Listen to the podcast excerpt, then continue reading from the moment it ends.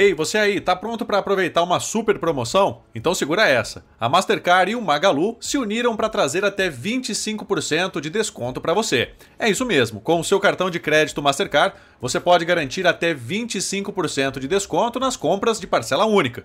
Mas essa oferta é por tempo limitado, então não perca tempo. Corra para os canais de e-commerce do Magalu e confira os produtos participantes com o selo da promoção. É só escolher o que você mais gosta e pagar à vista com o seu cartão Mastercard para o desconto ser aplicado automaticamente. Simples assim. Ficou interessado? Vá até a descrição desse podcast e clique no link para saber mais.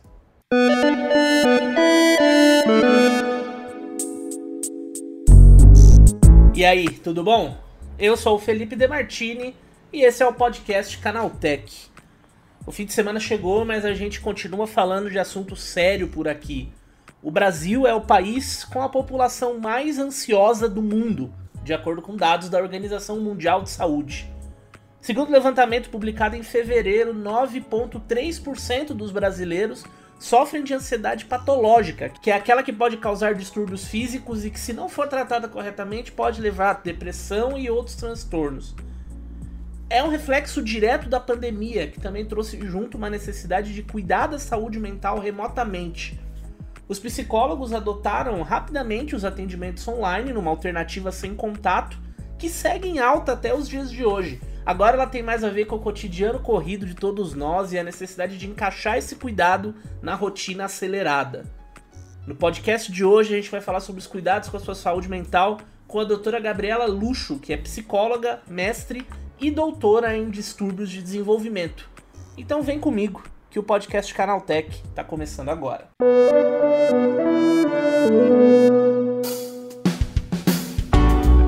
Sejam todos bem-vindos e bem-vindas ao podcast Canaltech, o programa que traz tudo o que você precisa saber sobre o mundo da tecnologia. Não se esqueça de seguir a gente no seu aplicativo preferido, assim você recebe todos os episódios novos em primeira mão. E se curtir, ou não, deixa uma avaliação pra gente lá, que a gente tá sempre de olho. Fala o que você tá achando do nosso programa.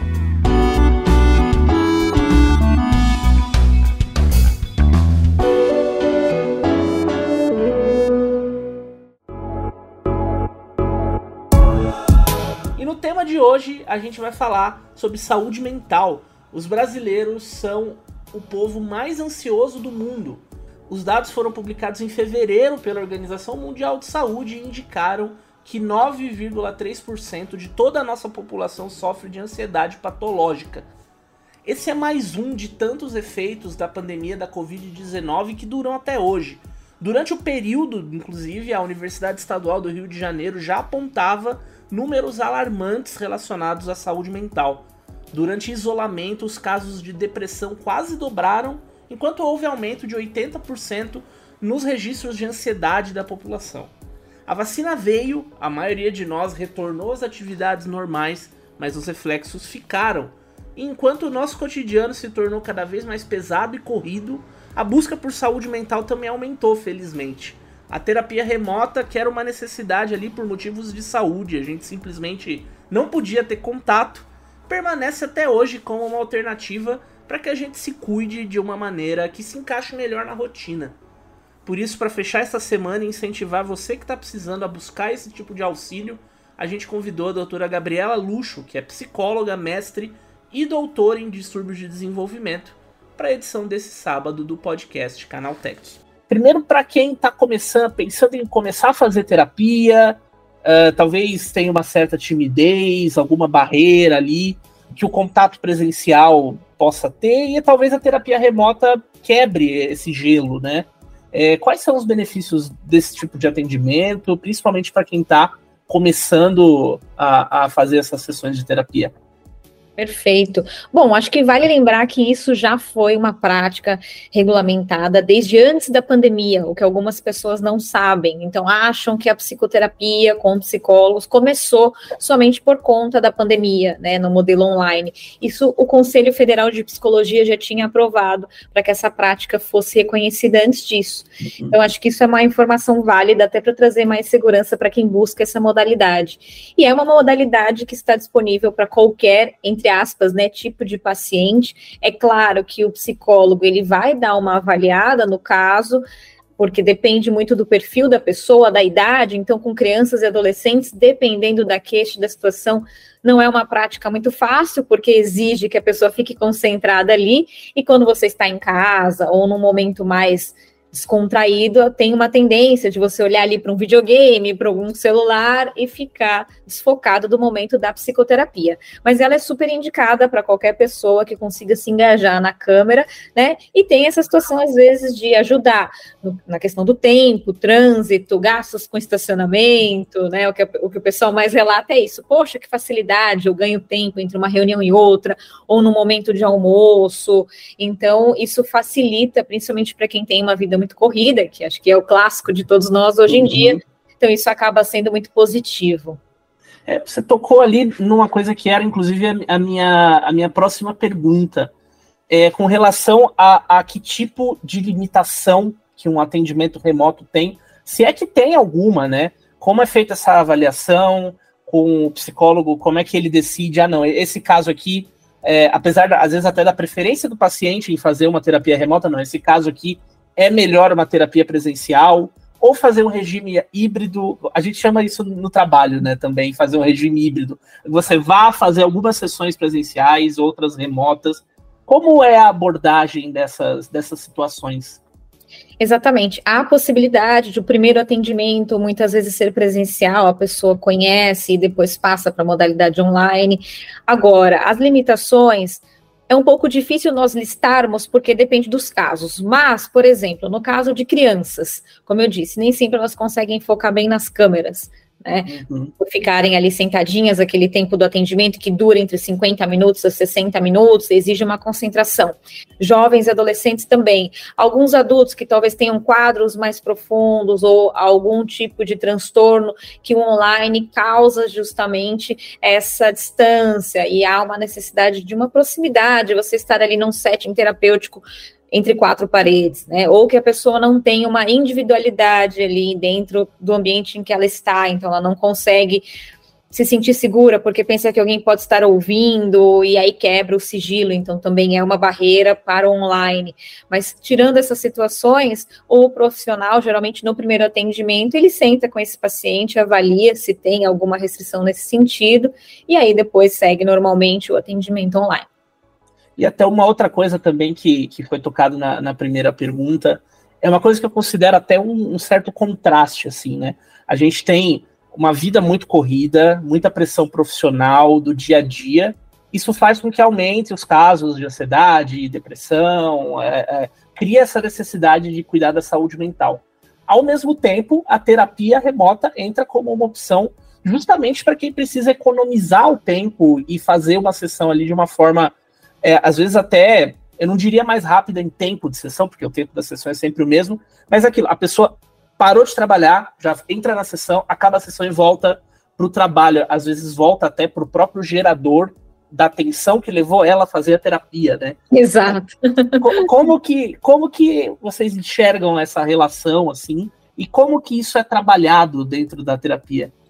Perfeito. Bom, vou até te trazer alguns dados aqui numéricos que eu acho que é interessante para os dias de hoje. Segundo a OMS, o Brasil ele já possui a população com maior prevalência de transtornos de ansiedade do mundo. Então, para você ter uma ideia, aproximadamente 9,3% dos brasileiros sofrem de ansiedade patológica. Quando já sai daquela linha do é considerado normal dia a dia para um quadro um pouco mais profundo. Então, realmente, esses quadros, essa demanda de ansiedade, depressão, problemas no trabalho, insônia em decorrência justamente disso, vem aumentando muito e aumentou muito com a pandemia, sim. Então, obviamente, né, a pessoa está ali no causador do problema, sai para fazer o processo de psicoterapia e volta, mas você sabe que às vezes é até interessante, porque é um momento que ele tem de desabafo, porque ele não pode, de repente, desabafar ali no trabalho ou com os colegas de trabalho, mesmo que ele esteja online. Então, é o momento que ele tem para elaborar tudo aquilo e conseguir voltar melhor. Então, de repente, ele está ali prestes a fazer uma reunião e eu até ajudo os meus pacientes, de repente, com isso, né? Poxa, vamos entender, você está preocupado com essa reunião, por quê? Então, vamos pensar aí os prós, os contras, vamos entender qual que é o objeto que está causando essa ansiedade, essa grande preocupação, né? De repente, você vai se deparar com aquele chefe que você tem questões e tudo mais. Então, acaba até sendo positivo, porque a gente consegue já prever e trabalhar questões nesse sentido. Mas, realmente é indicado até que a pessoa consiga fazer isso fora desse horário de trabalho para não ter essa quebra no trabalho ou até mesmo não ficar essa coisa né, contraditória. Mas de acordo com a, com a necessidade, horários de trabalho, de almoço, perdão, ou até mesmo final do dia pode ser interessante, porque a pessoa consegue até incluir em horários que ela estaria no trânsito, né? Então, aquele trajeto que você estaria de casa para o trabalho, é o horário que você trabalhando de casa faz a sua psicoterapia às 7, 8 horas da manhã. Então, acaba que a pessoa consegue organizar muito melhor a agenda. E durante a pandemia, a gente teve uma, uma necessidade é, de saúde, né? De fazer com que, independente do caso, se a sessão fosse presencial, ela teve que ir para o remoto, é, mas é, isso já meio que ficou para trás, né? Houve esse aumento da busca na terapia remota durante a pandemia, e agora, no pós-vacina, agora que as coisas já voltaram ao normal ou quase normal, é, uhum. essa busca continuou, houve um interesse maior de mais pessoas uhum. pela terapia, como que enxerga essa situação? Com certeza, olha, eu posso falar por experiência própria. Eu estou há mais de 14 anos atendendo de forma clínica e todos os meus pacientes da época da pandemia foram para o online, porque não tínhamos opção, e hoje todos eles seguem no modelo online. Então, eu posso dizer que 90% dos meus pacientes seguiram e preferiram essa modalidade. Porque nós fomos percebendo que realmente, desde que a pessoa tem o espaço de privacidade dela dentro de casa, ela consegue ter a mesma qualidade de atendimento do que se ela estivesse no presencial. É claro que o presencial ela sai do ambiente dela e vai para o ambiente focado nisso, né? Para um consultório psicológico que tem exclusivamente essa finalidade, a decoração e o espaço físico voltado para isso. Claro que isso ainda existe, não tem como nós anularmos essa possibilidade ali do que a gente chama de setting terapêutico. Mas a pessoa que optou por fazer o modelo online e segue tendo esse modelo sério, sem influências, ela consegue ter a mesma qualidade do trabalho. O trabalho não ficou alterado. Eu falo isso por experiência própria, porque eu sempre atuei em consultório físico e hoje atuo muito mais online e consigo perceber que realmente a evolução do paciente é a mesma. Isso também conversa um pouco com o movimento da, das pessoas, né, durante a pandemia. Eu tenho amigos que se mudaram de país e continuam fazendo terapia com um terapeuta que eles faziam é, aqui no Brasil, ou então a pessoa mudou de cidade, mudou de estado, mas manteve, tem a, a possibilidade de, de manter né, esse tratamento remotamente, assim, é uma opção muito boa. E aí, para a gente finalizar, e voltando lá para o começo, com, com tudo isso de informação que a gente trouxe aqui, para o paciente que está em busca de fazer terapia, que quer melhorar a saúde mental, ou que está sofrendo aí com ansiedade, talvez está tá achando que está começando a ficar com depressão para poder diagnosticar tudo isso, qual a melhor opção para começar um, um, atendimento, como buscar um profissional? Quais são os primeiros passos aí que uma pessoa pode ter? Perfeito, vamos lá. Bom, o primeiro passo é essa pessoa não deixar para depois. Há uma tendência de, ah, vai passar, vai melhorar, foi só agora, meu amigo falou que vai sair comigo, a gente vai melhorar. Cuidado com isso, porque às vezes o problema, a situação vai ficando cada vez mais profunda e até com uma dificuldade maior de você trabalhar isso depois no processo de psicoterapia. Então, busque ajuda quando você sentir os primeiros sinais, quando você sentir que você não está conseguindo produzir como você produzia antes, ou se você sentir grandes preocupações, marque uma avaliação, né? Não necessariamente você precisa começar e iniciar um processo de psicoterapia longo, você pode fazer um processo mais curto se o seu problema for de menor porte. Isso quem vai avaliar junto com você é o profissional, é o psicólogo. Nós temos uma tendência de buscar indicação com amigos, porque tem aquela, aquele medo de se abrir para uma pessoa nova, para um estranho, quem será que vai me ouvir? Então há uma tendência de indicação por amigos, mas também há muita busca pela internet, mídias por aí, Instagram, essas coisas. Mas sempre sempre busque o currículo desse profissional, veja se realmente ele tem a formação na área, se ele tem uma formação interessante, porque existem também as terapias alternativas, então acho que é interessante a gente deixar esse alerta aqui, que são as terapias que não necessariamente são comprovadas cientificamente. E o psicólogo, ele trabalha de forma ética, de forma segura, ele não vai só te dar conselhos, ele vai te ajudar a entender realmente quais são as questões que te trazem angústia e como é que você pode atingir o bem-estar. Muito obrigado, doutora Gabriela Luxo, por todas essas informações. E fica aí a dica, se você está sofrendo com ansiedade ou depressão, tente buscar ajuda, busca terapia, busca um psicólogo que com certeza vai te fazer bem. E agora a gente vai para o nosso quadro Aconteceu Também, com as principais notícias do universo da tecnologia.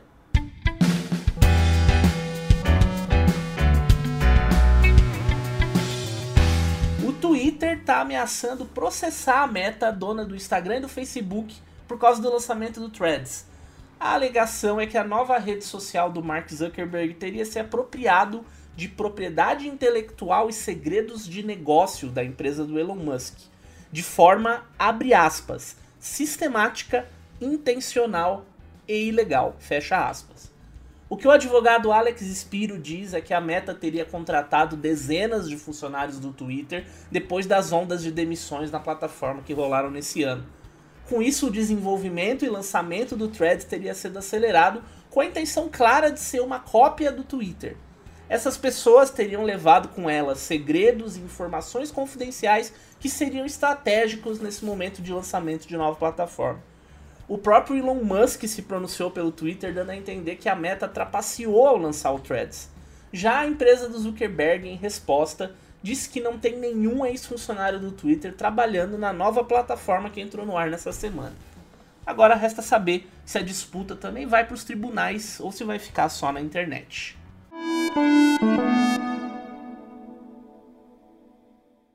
TikTok já tem servido para viralizar muita música e fazer com que muita artista exploda, e agora a rede social tem o seu próprio streaming musical para chamar de seu o TikTok Music chegou nessa semana oficialmente ao Brasil. Com assinatura que custa R$17,00 por mês e sem versão gratuita, a plataforma é independente. Você não precisa ter conta no TikTok para usar o serviço. E ele também tem uma pegada social, já que além das músicas também dá para deixar comentários, conhecer outros fãs, acessar as letras e entender ali os bastidores dos lançamentos de alguns artistas.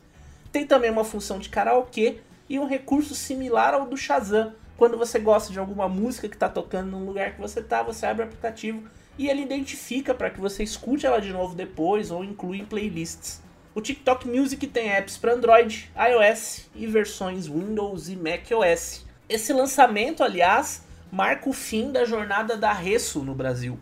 O serviço musical que também tinha essa pegada social deixa de funcionar por aqui em 5 de setembro. E se você tem uma conta lá, você pode migrar todas as suas informações para o TikTok Music. A Microsoft está sendo criticada por instalar uma extensão do navegador Edge sem pedir autorização dos usuários. Depois da mais recente atualização, o browser recebeu automaticamente um plugin ligado ao Google Docs para permitir o uso da ferramenta de aplicativo sem internet.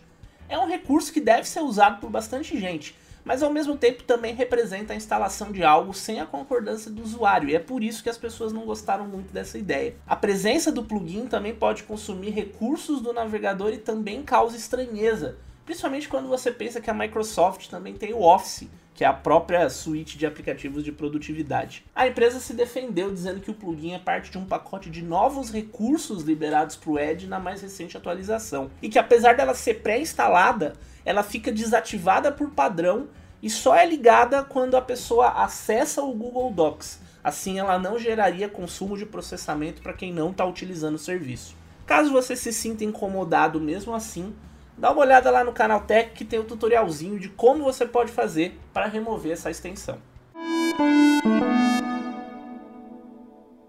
O Amazon Prime Day acontece só na semana que vem mas os cybercriminosos já estão aplicando golpes focados nas promoções. Tem site falso e alerta de que a conta foi supostamente bloqueada, tudo para induzir as possíveis vítimas a entregarem credenciais de acesso e informações de cartão de crédito. O índice de mensagens suspeitas envolvendo o nome da Amazon cresceu 8% em junho, segundo os dados da empresa de cibersegurança Checkpoint. Ela também mostrou que pelo menos 1.500 sites foram registrados com menções a varejista, sendo que 92% deles são suspeitos. As páginas falsas costumam ser enviadas por e-mail, redes sociais e apps de mensagem. Elas simulam a aparência do site real da Amazon enquanto pedem as suas informações mas se você prestar atenção nos detalhes ali, você já percebe que tem algo de errado e pode se proteger. O ideal é nunca clicar nesses links que você recebe diretamente e sempre procurar o site oficial, principalmente na hora de caçar as promoções do Amazon Prime Day. Fique de olho aí também a erros de ortografia, avisos de conta bloqueada ou problemas de pagamento. É melhor você buscar o site oficial, o atendimento original, antes de entregar qualquer dado pessoal ou financeiro. E caso você desconfie que qualquer coisa está errada a qualquer momento, interrompa o uso e procure a Amazon que ela vai poder te ajudar. Se você enfrentou problemas para acessar o WhatsApp ou o Instagram nesses últimos dias aí da semana, fica sabendo que não foi só com você. Tanto o mensageiro quanto a rede social estão passando por instabilidades desde quinta-feira. No caso do Zap, a principal queixa é de dificuldade para fazer ligação ou enviar imagens pelo aplicativo. Quem usa o app para Windows também deve ter sentido lentidão no carregamento das mensagens e alguns travamentos. Foi um problema que começou ali pela hora do almoço na quinta. Já no Instagram, o principal problema é o sumiço ou a repetição dos stories. Os usuários estão enfrentando dificuldades para postar e também na visualização. Você deve ter visto aí mensagens indicando que uma postagem não pôde ser carregada ou notado que a rede social não estava registrando o que você já tinha visto exibindo as publicações dos contatos repetidamente como se elas fossem novas. Essa foi uma semana bem agitada para a Meta, né, que é dona de todos esses aplicativos, inclusive do Threads, que acabou de sair, mas ela não falou diretamente sobre o assunto. A expectativa é que tudo já esteja resolvido enquanto você ouve esse podcast. Então dá uma olhada aí, se necessário reinicie o celular para que tudo volte a funcionar direitinho.